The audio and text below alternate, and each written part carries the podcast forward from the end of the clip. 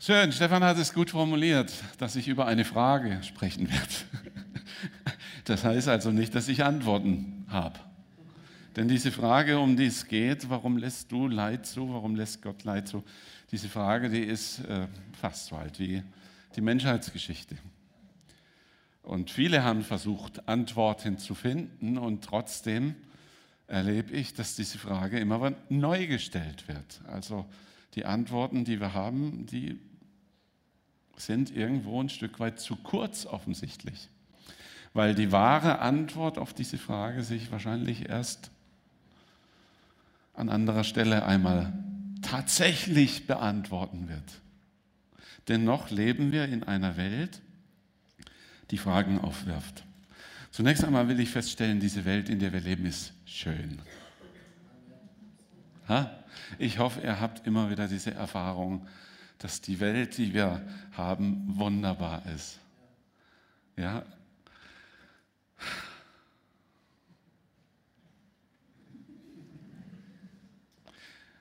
Ich hoffe, ihr habt euch in diesen stillen Sekunden an etwas Schönes erinnert.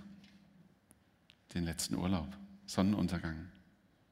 Als ich heute Morgen rausgeschaut habe, ich war kurz am Mülleimer, ist ja nicht spannend an sich, aber wir haben bei uns in der Nähe so einen alten Schuppen und da war der Raureif drauf. Ah, das hat meine Seele berührt.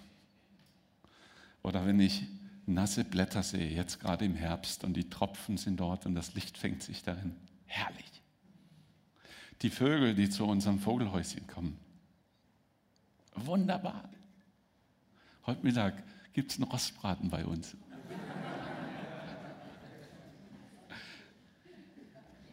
Du magst sagen, die arme Kuh.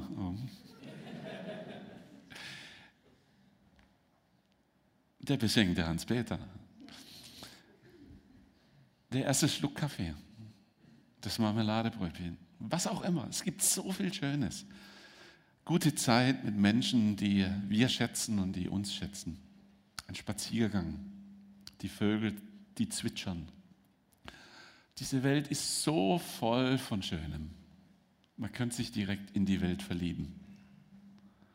Und doch hat die Welt, in der wir leben, auch diese schmerzhafte Seite, die diese Fragen aufwirft, warum lässt Gott Leid zu?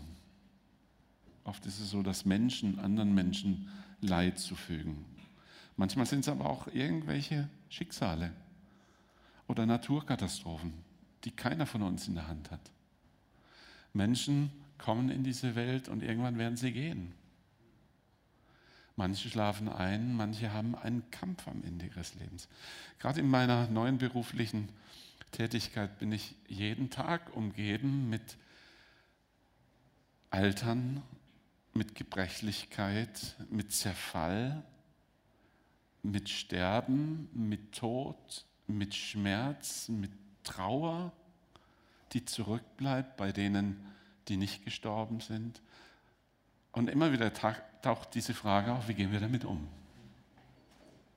Wo finden wir einen Ankerpunkt? Was gibt uns Antworten auf diese Fragen? Der Prediger 3, das ist Salomo, der das schreibt, er sagt, alles hat seine Zeit. Und ich möchte euch zumuten, einmal diesen doch recht langen Text auszuhalten. Alles hat seine Zeit und jegliches Vorhaben unter dem Himmel hat seine Stunde. Geboren werden hat seine Zeit und sterben hat seine Zeit. Pflanzen hat seine Zeit. Ausreißen, was gepflanzt ist, hat seine Zeit. Töten hat seine Zeit. Heilen hat seine Zeit. Abbrechen hat seine Zeit. Bauen hat seine Zeit. Weinen hat seine Zeit. Lachen hat seine Zeit. Klagen hat seine Zeit. Tanzen hat seine Zeit. Steine wegwerfen hat seine Zeit. Steine sammeln hat seine Zeit. Umarmen hat seine Zeit. Loslassen hat seine Zeit. Suchen hat seine Zeit. Verlieren hat seine Zeit. Behalten hat seine Zeit. Wegwerfen hat seine Zeit. Zerreißen hat seine Zeit, Zunähen hat seine Zeit, Schweigen hat seine Zeit, Reden hat seine Zeit, Lieben hat seine Zeit, Hassen hat seine Zeit, Streit hat seine Zeit, Friede hat seine Zeit. Man mühe sich ab, wie man will, so hat man keinen Gewinn davon. Ich sah die Arbeit, die Gott den Menschen gegeben hat, dass sie sich damit plagen. Er hat alles schön gemacht zu seiner Zeit. Auch hat er die Ewigkeit in ihr Herz gelegt. Und ich meine, dass es gerade diese Ahnung der Ewigkeit in unseren Herzen ist, die diese Frage nach dem Leid immer wieder wach hält. Denn in uns ist irgendwo die Stimme, die sagt, es kann nicht richtig sein, wie es ist. Irgendwie läuft da was verkehrt. Weil in mir ist die Sehnsucht, dass es anders sein müsste. Und diese Sehnsucht, die wird irgendwie nicht grundlegend gestellt in dieser Welt. So, es gibt Schönes in der Welt, aber es gibt auch viel Leid. Und angesichts von so viel Leid und Schmerz ist es dann sehr verwunderlich, dass es doch Menschen gibt, die von einem guten und fürsorglichen Gott ausgehen. Vernünftig wäre es eigentlich zu sagen, wenn Gott so viel Leid zulässt, dann habe ich meine Fragen an ihn. Nicht nur warum, sondern viele stellen sogar Gott selbst in Frage über all dieser Not. Ja, bin ich dann blemblem? Wenn ich sage, ich weiß, dass Gott durch und durch gut ist, dass er es gut meint mit mir und mit dir und mit dieser ganzen Welt? Mache ich mir da was vor? Versuche ich mich wie Münchhausen an meinen Haaren selbst aus, aus dem Sumpf zu ziehen mit so einer flachen Antwort? Nein, das ist eine tiefe Gewissheit in uns. Da berührt Gott selbst durch seinen guten Geist und durch sein Wort etwas in unserem Herzen, das sagt, Gott ist gut. Gott ist durch und durch gut. Er war noch niemals anders als gut. Auch wenn wir das, was wir um uns und manchmal auch in uns beobachten, anders sehen mögen. Da war dieser Mann Hiob. Er ist ja so das Paradebeispiel für Leid und Schmerz und den Umgang damit. Das Wort Gottes sagt, dass Hiob ein guter, ein gerechter Mann war. Und Gott war echt stolz auf den Kerl. Wäre ich auch gewesen untadelig. Selbst wenn seine Kinder Party gemacht haben, da ging er ins Gebet und hat für sie gebeten und gesagt, Herr, bewahr, dass sie keinen Mist machen. So, er war ganz eng mit Gott. Und das nicht, um irgendwelche Vorteile zu erhaschen, sondern das war sein Wesen, sein Herzensanliegen, seine Beziehung zu Gott, die er einfach da gelebt hat. Nun kommt der Satan zu Gott und Gott sagt, du Satan, hast den Hiob gesehen? Der ist so. Auf den kann ich mich verlassen. Und Satan sagt, das wundert mich nicht. Verwöhnst den doch nach Strich und Faden. Der ist reich, es geht ihm gut.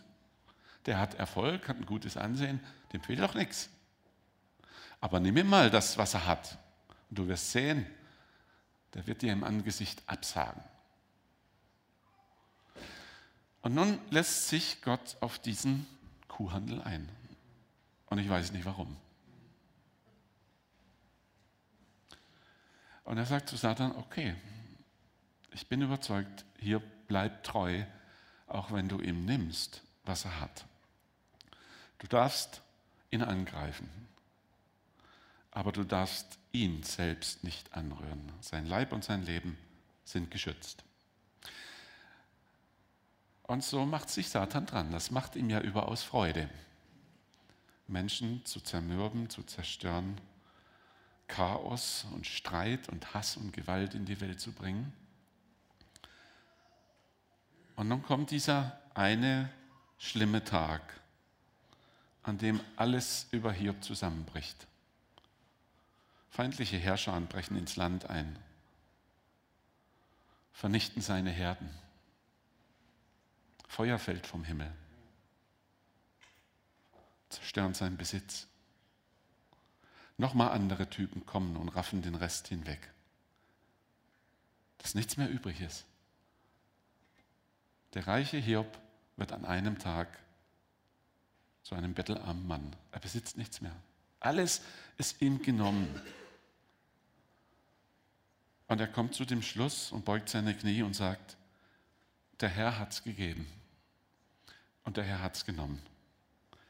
Der Name des Herrn sei gelobt. Boah. Wow, was ist das für ein Typ? Ha? Ein echter Held. Ich weiß nicht, ob ein ähnlicher Held heute Morgen hier, noch nicht mal auf der Bühne, ganz bestimmt nicht. Das ist schon grandios, wie der durchhält. Alles weg.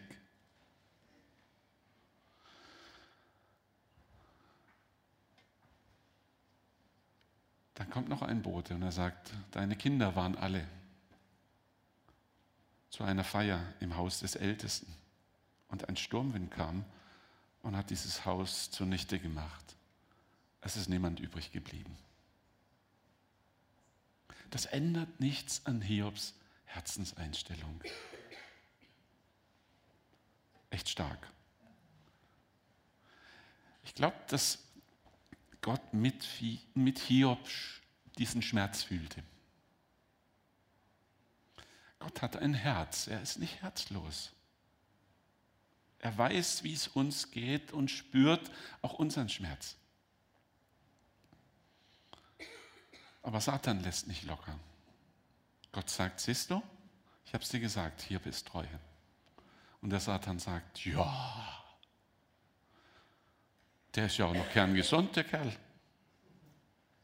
Nimm ihm mal seine Gesundheit, greif seinen Leib an, da wirst du sehen, dann ist vorbei. Und selbst das lässt Gott zu. Er sagt nur sein Leben, das rührt nicht an. Und Hiob wird krank, von Kopf bis Fuß. Überall juckt und kneift Er ist am Ende total entstellt. Und ihr wisst, wenn der Körper leidet, leidet auch die Seele.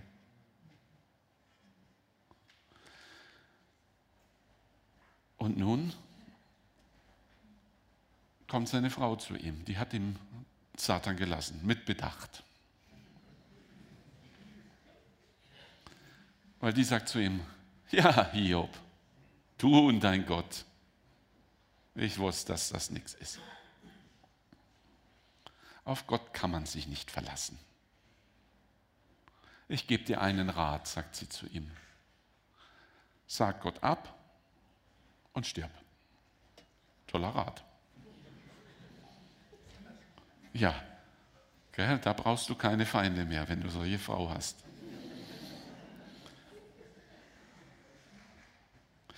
Und Hiob kommt über diesem allem in eine tiefe, tiefe innere Krise, weil er es nicht mehr auf einen Nenner bekommt, dass dieser Gott, von dem er überzeugt war bis dahin, dass Gott voller Liebe ist und voller Gerechtigkeit, dass der dies alles zulässt.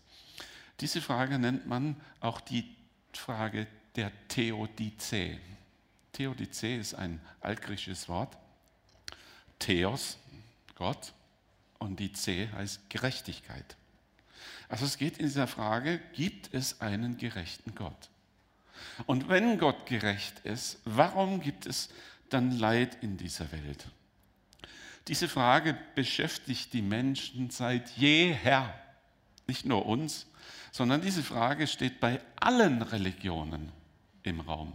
Jede Religion, die an einen Gott in irgendeiner Form glaubt, hat diese Frage und hat sie auch für sich versucht zu beantworten. Da waren die Griechen mit ihrem Götterhimmel und da ist es ganz eindeutig. Die Griechen würden sagen, wer hat jemals gesagt, dass Gott gut ist?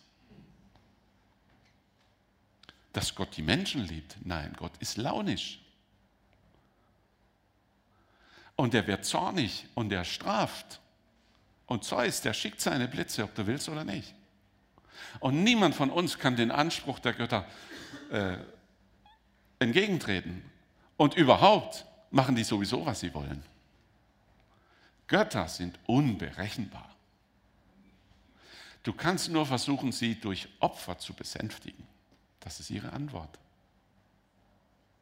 So, wir könnten die Religion jetzt durchgehen. Jede Religion hat irgendwo eine Antwort gefunden und durchweg sagen die Religionen, was Gott liebe, das passt nicht in unser Gottesbild.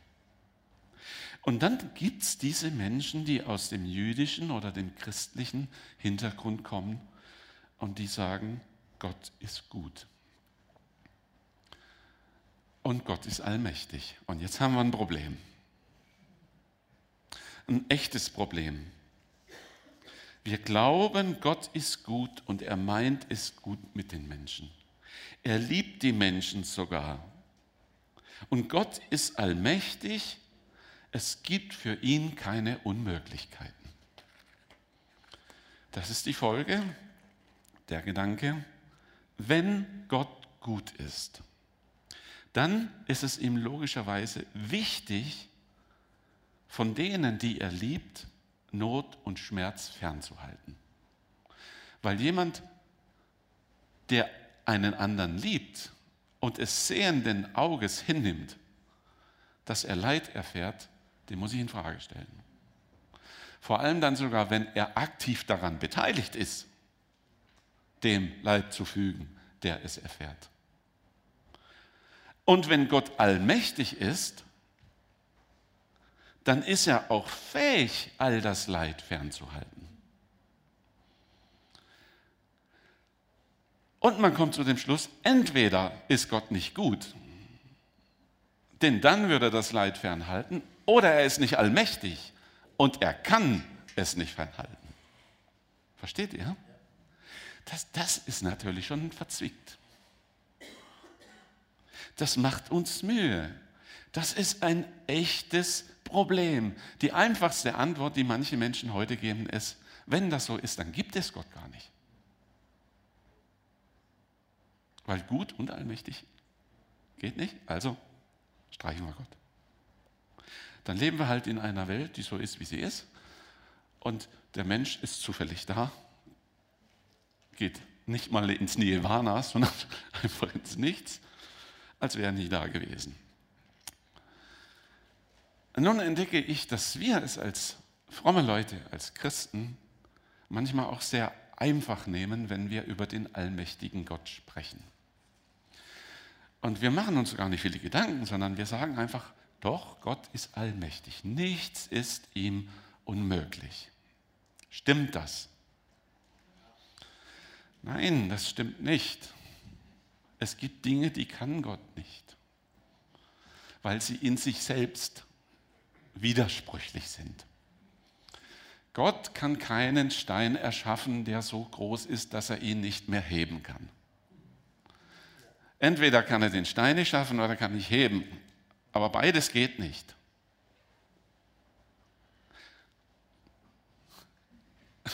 Okay? So, jetzt ist das aber mit dem Stein und dem Heben nicht ein unmögliches Ding, das Gott nicht kann. Das ist überhaupt kein Ding. Das ist eine Unmöglichkeit per se. Okay? Das ist ein Hirngespinst. Gott hat nichts mit Hirngespinsten zu tun. Jemand hat mal gesagt, Gott kann alles, aber kein Blödsinn machen. So manche Gedanken, die führen uns einfach in eine Sackgasse.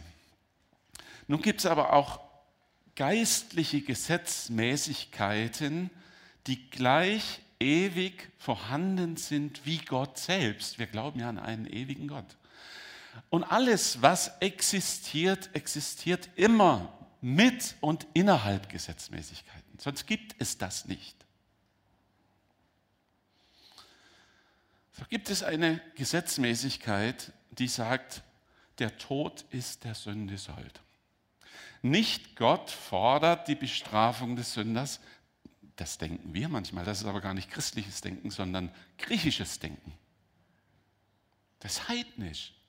Nicht Gott fordert die Bestrafung des Sünders, sondern die Sünde fordert die Bestrafung. Und weil dies Gesetz ist, kann auch Gott selbst dies nicht ausschalten. So Menschen kamen zu mir und haben gesagt, du sagst, Gott ist allmächtig und Gott ist voller Liebe.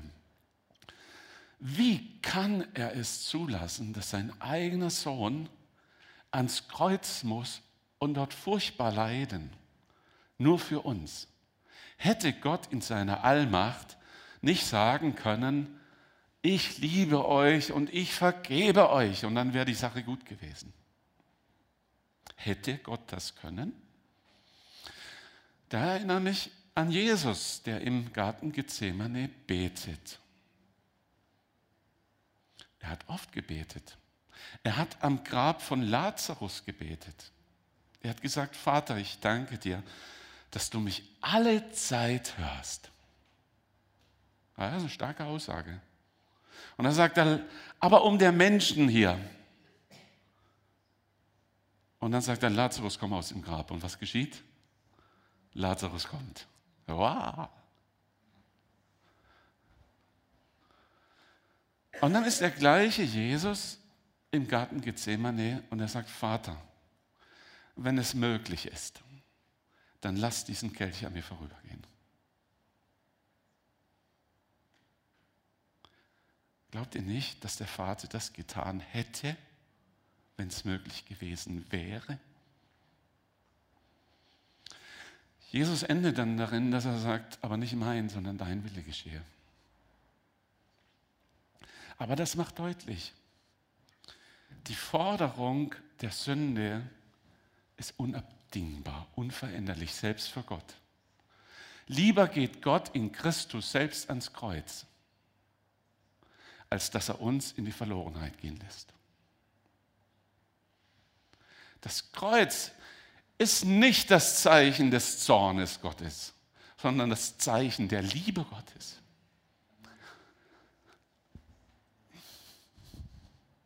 Seiner Barmherzigkeit. Das musste er tun, weil das ist sein Wesen am Ende notfalls selbst den Preis zu bezahlen, um uns rauszuhauen. Gott ist nicht der zornige Gott, der straft. Ach, was für ein Schwachsinn, wenn wir im Volksmund sagen, die kleinen Sünden bestraft Gott sofort und die großen halt später. Wenn das wahr wäre, da würden manche hier schreien, wenn Gott kleine Sünden sofort bestraft. Ne? Da würden ein paar mit Beulen rumlaufen hier. Aber das Wort Gottes sagt was ganz anderes, nämlich, dass Gott langsam zum Zorn ist, dass er voller Gnade und Barmherzigkeit ist, dass seine Liebe und seine Gnade nicht enden. Jeden Morgen ist es neu. Das sagt Gottes Wort. Und doch leben wir in einer Welt, die das nicht unbedingt immer widerspiegelt. Die Freunde von Hiob kommen zu ihm und wollen das Problem lösen, ihn vielleicht auch trösten, ich weiß es nicht. Aber sie kommen dem zu, zu dem Schluss zu sagen, Hiob, wenn dir so viel Schlechtes passiert, dann gibt es einen Grund dafür. Weil wenn Gott gerecht ist und er das in dein Leben schickt, dann hast du irgendwas verbrochen. Dann ist das die Notbremse. Mach die Augen auf, prüf dich. Und hier prüft sich von hinten nach vorne, von links nach rechts und sagt, ich finde nichts. Übrigens findet Gott auch nichts. Und doch passiert Wie oft habe ich aus gesalbtem christlichen Munde das Gleiche gehört? Krankheit ist immer die Folge von Sünde. Wenn Schlechtes passiert, da muss irgendwas im Busch sein. Ja, und dann geht man da auf Forschung und guckt genau, dreht jeden Stein dreimal um. Ah, wir müssen noch hier irgendwas finden. Wir, wir suchen Dinge zu erklären, die man manchmal gar nicht erklären kann. Nun möchte ich feststellen, es gibt das Prinzip der Kausalität. Ursache und Wirkung. Wenn ich lange Zeit viel zu viel esse, ist es nicht die Strafe Gottes, wenn ich viel zu fett werde und Diabetes bekomme. Okay? Dann kann ich sagen, oh Gott, warum lässt du das zu? Da saß so ein Dicker am Tisch und er versuchte im Namen Jesu die Kalorien, den Kalorien zu bieten. Und jemand kommt von hinten und schnappt, du Bruder, diese Art fährt nur aus durch Fasten und Beten.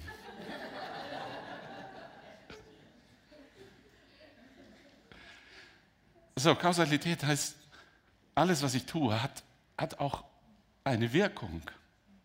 Und vieles von dem Leid in der Welt, das ist selbst gemacht. Da können wir nicht sagen, warum lässt Gott das zu. Die Welt, in der wir leben, ist nicht so, wie Gott sie sich wünscht. Das muss ich an der Stelle feststellen. Das ist wichtig. Warum lässt Gott das zusagen, Menschen, zu mir? Und ich sage, du musst verstehen, dass die Welt, in der wir leben, nicht so ist, wie Gott sie will. Diese Welt ist anders. Diese Welt ist aus den Fugen geraten. Hier ist etwas hineingekommen, das den Plan Gottes zunichte gemacht hat. Es ist nicht die Welt, die Gott haben will. Aber, und das ist mein Trost, ich weiß, dass diese Welt, so wie sie ist, nicht bleibt sondern dass das Wort Gottes sagt, siehe, ich mache alles neu. Und Gott wird einen neuen Himmel und eine neue Erde schaffen. Und all das Leid und das Böse wird einmal nicht mehr sein. Das weiß ich. Aber jetzt ist diese Welt nicht so, wie Gott sie haben will.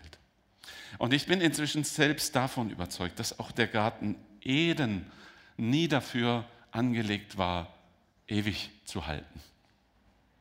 So, wir wünschen uns manchmal zurück. Ne? Früher habe ich immer gedacht, Adam und Eva, also die waren so blöd. Die haben uns alles vermasselt. Wir könnten so schön da im Paradies noch leben. Etwas später bin ich auf den Gedanken gekommen, na gut, wenn die es nicht vermasselt hätten, hätte ich es wahrscheinlich gemacht. Und das wäre noch schlimmer. Hätten alle mir die Schuld gegeben.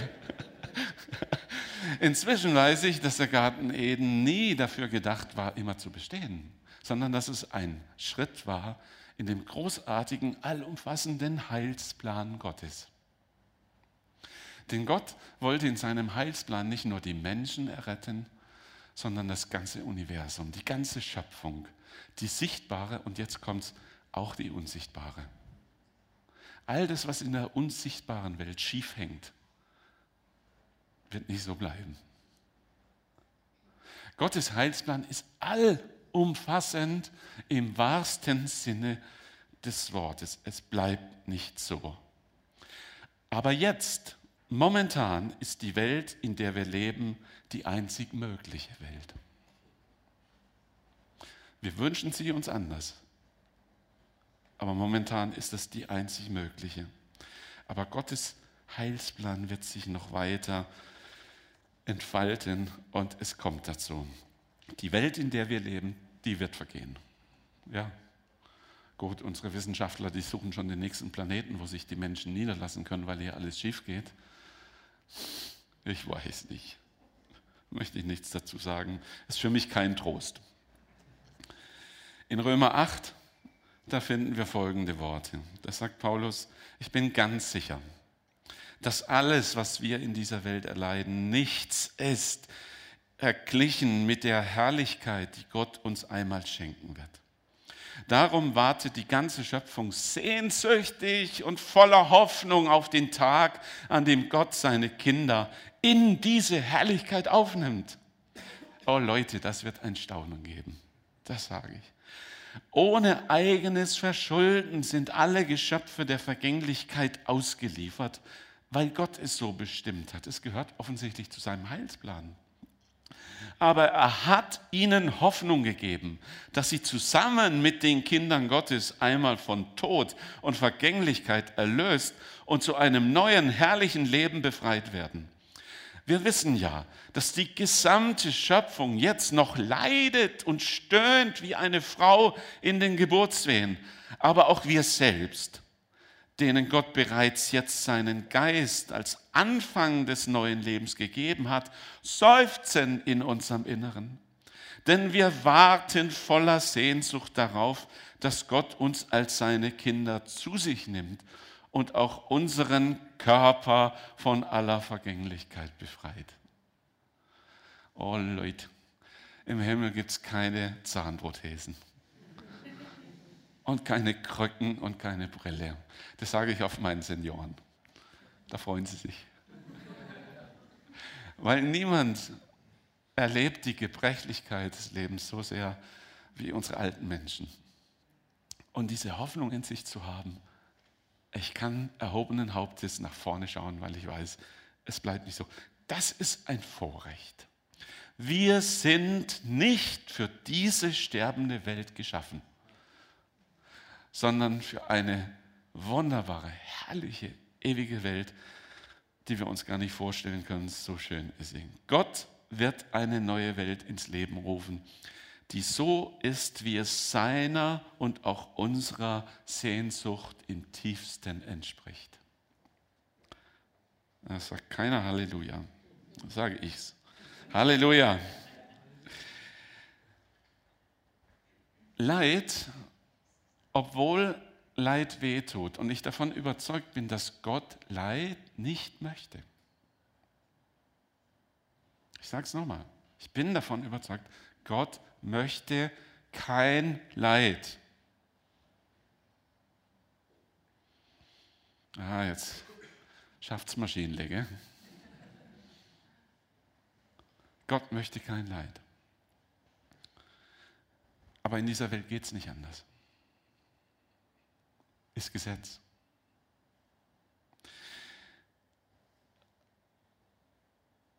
Obwohl Leid nicht ist, was Gott will, kann er dennoch unser Leid, unsere schmerzvollen Erfahrungen gebrauchen, um daraus etwas Positives herauszubringen.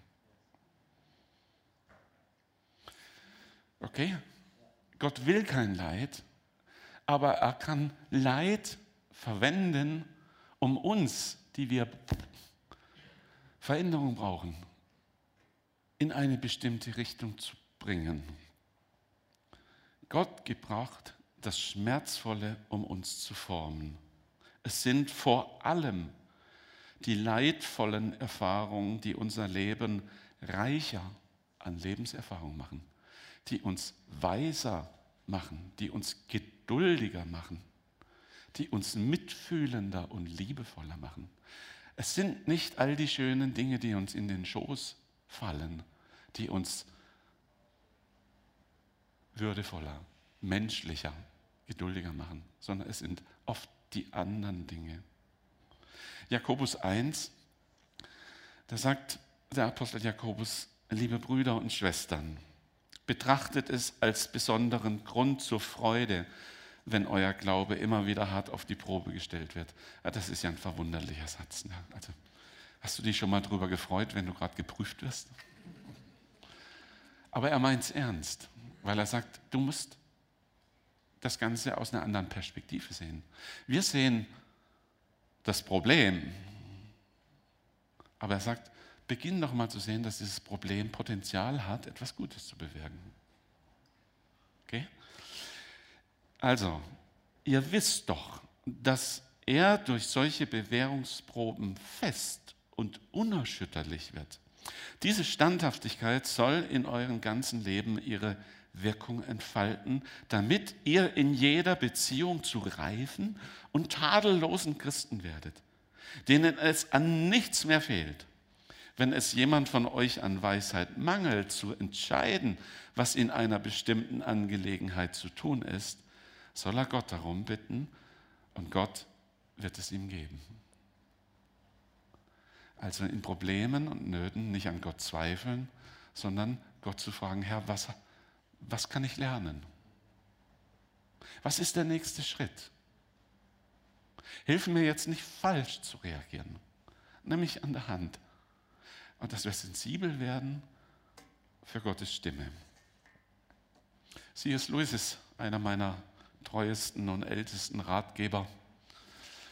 Äh, ich liebe seine Bücher und seine Gedanken. Ich freue mich schon, ihn im Himmel zu treffen. Er ist leider schon zu früh verstorben. Aber er hat einen ganz wertvollen Schatz hinterlassen. Er war einer der herausragendsten Apologeten unserer Zeit, denke ich.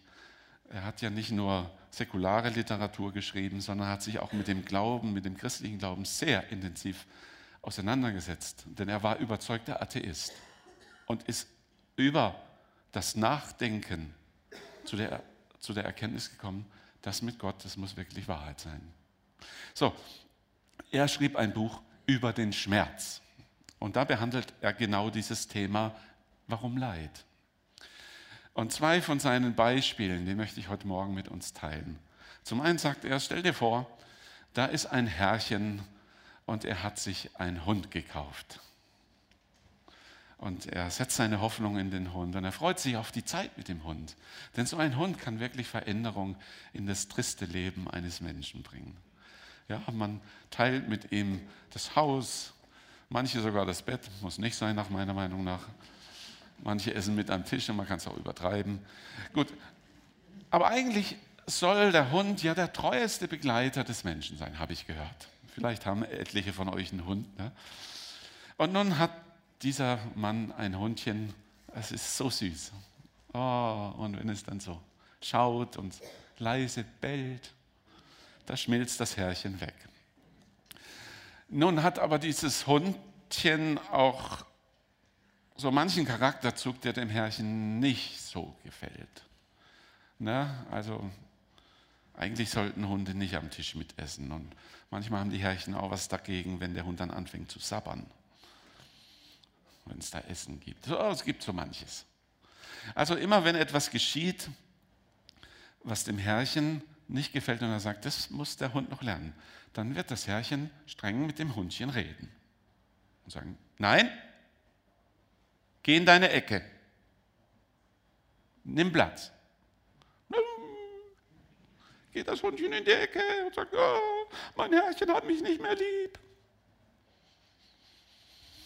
So ist manchmal mit uns. Ne? Da geschieht was, Gott lässt was und wir sagen, oh, der hat mich vergessen er liebt mich nicht. Was ist ihm passiert? Wo ist er? Hilfe! So mit der Zeit lernt aber das Hundchen gut zu handeln. Es macht nicht mehr in die Ecken, es kratzt nicht mehr an den Türen, es knabbert die Kabel nicht mehr an. So eins zum anderen. Aber das alles ist ein Prozess, ein schmerzhafter Prozess. Das Herrchen gibt sich Mühe mit dem Hund, ist geduldig. Aber der Hund muss ich auch muss es zulassen, dass der Herr ihm Mühe macht. Oh Gott hat mir so viel Mühe schon gemacht, ich sage euch. Aber euch auch. Aber immer, wenn wir uns mühen, weil Gott etwas in unserem Leben zulässt, dann ist es so, dass er sich gerade Mühe macht mit uns. Vielleicht ist es auch eine Art, Dinge zu sehen. Gott ist an der Arbeit. Der Hund würde am Anfang sagen, oh mein Herrchen, ich weiß nicht, ob ich ihm trauen kann. Manchmal würde er sagen, ich glaube, mein Herrchen hat mich nicht mehr lieb. Oder dies oder das, es gefällt ihm nicht. Aber wenn dieses, der Hund diesen Prozess durchlaufen ist, spürt er, ich komme meinem Herrn immer näher. Das Herrchen hat auch mehr Vertrauen zu dem Hund und da wächst etwas zusammen da entsteht plötzlich so etwas wie Partnerschaft. Aus dem kleinen Hund wird ein guter Hund. Und würde der Hund jetzt sagen, was da passiert ist, würde er sagen, ich bin froh, dass mein Herrchen so lange Geduld mit mir hatte. Und hat mich zu diesem Punkt geführt. Zweites Bild. Da ist ein Maler, ein guter Maler. Und er will nicht nur schöne Bilder malen, sondern er will Bilder malen, indem man seine Handschrift erkennt, sein Wesen, seine Liebe, seine Sicht, die Dinge zu sehen. Etwas, was etwas widerspiegelt, etwas, wo er seine Sehnsucht hineinlegen kann und kann auch wieder etwas daraus erkennen. Oh, ein Bild, in dem wirklich alles drin steckt. Also fängt er an. Zunächst ist die Leinwand nur weiß. Aber er skizziert und er macht und er malt und trägt die Farben auf. Dann könnte er das, das Bild, das realisieren und denken, dann würde er sagen, oh, mein Meister, nicht schlecht. Was der aus der weißen Leinwand macht, richtig gut. Aber dann kommt der Zeitpunkt, wo das Bild fast fertig ist. Und der Meister steht davor, da fehlt was. Jetzt beginnt er, Farbe, die er aufgetragen hat, wieder abzukratzen. An der Stelle, an jener Stelle. Und das Bild denkt, hey, was passiert jetzt? Das will ich nicht. Aber kann sie ja nicht, nicht werden. Ne? So, der Meister macht weiter, denn er hat ein Ziel, ein Herz. Und er lässt nicht locker. Er gibt sich Mühe und macht dem Bild Mühe, bis am Ende dieses Bild so ist, dass er sagt, ah, da spüre ich den Herzschlag. Und könnte das Bild reden, da hätte es am Anfang auch gesagt, was macht mein Herr mit mir? Das verstehe ich ja überhaupt nicht. Und am Ende, wenn das Bild so ist, dass es etwas von der Kunst des großen Meisters widerspiegelt, da würde das Bild sagen, gut, dass ich durchgehalten habe. So, obwohl Gott nicht leicht will, kann er es doch benutzen, um uns besser zu machen. Nicht, weil er einfach Lust dazu hat, sondern weil wir am Ende viel besser dastehen werden. Es ist zu unserem Vorteil. Es ist eine Sache der Perspektive. Gott hat uns nie versprochen, dass wir ein leichtes Leben haben werden. Aber er hat versprochen, immer bei uns zu sein. Oh, wir lieben es, ja, Psalm 23, die grünen Auen und die, das frische Wasser und der rechte Weg um seines Namens. Oh, Halleluja, ja, das. Nur das finstere Tal. Uh. Wir haben manchmal den Eindruck, der Herr kommt und sagt, du, hier ist jetzt ein finsteres Tal. Da musst du durch. Ich warte drüben auf dich. Die Erfahrung von David in diesem Psalm ist aber, und ob ich schon wanderte im finstern Tal, fürchte ich kein Unglück. Und jetzt kommt der Grund, denn du bist bei mir. Du bist bei mir. Wenn wir die Hand vor Augen nicht mehr sehen, wenn uns alles im Kopf zusammenbricht, du bist bei mir. Darauf kommt es an, diese Begegnung mit ihm, gerade auch im Leid. Nicht das Leid an sich anzuschauen, sondern zu erkennen, in diesem Leid ist Gott mit mir. Oh Gott, ich will dir begegnen. Und die Begegnung im Leid kann alles verändern. Zunächst dein Herz, deine Haltung, dein Handeln und vielleicht sogar die Umstände. In allem ist Gott. Als Kind habe ich mich mal daran gemacht, ein Stickbild zu machen. Hat mir gefallen, die Oma hatte welche und die Tante hatte welche und ich dachte, das will ich auch. Stickbild. So habe ich angefangen zu sticken. Und als ich ein Stück weit war, da habe ich mal geguckt, wie das so aussieht, von vorne, von hinten, und da bin ich erschrocken. Gut, von vorne war es halt so, so wie Jungs das machen, ne? aber von hinten, ich sage euch, Chaos. Die Fäden liefen kreuz und quer. Und ich wollte doch ein Bild haben, dass man von beiden Seiten sieht. Ah, das wäre schön gewesen. Ich komme mit meinem Stickbild und die Mama sagt, boah, was, von beiden Seiten? Hi, Jetzt habe ich noch nie gesehen, dass irgendjemand ein Stickbild von der Rückseite auf, an, an, an die Wand gehängt hat. Das hat seinen Grund. Weil von hinten kannst du wenig erkennen auf jeden Fall. Ne? Also mit Fantasie kriegst du zusammen, was auf der anderen Seite sein könnte. Aber das eigentliche Bild entsteht auf der Vorderseite. Mir scheint es, dass wir unser Leben aktuell immer nur von der Rückseite sehen. Und dass irgendwann einmal der Tag kommt, wo wir die andere Perspektive haben werden. Möge Gott Gnade schenken, dass wir auch jetzt schon ab und zu einmal den Blick von der anderen Seite haben können. Oh ja.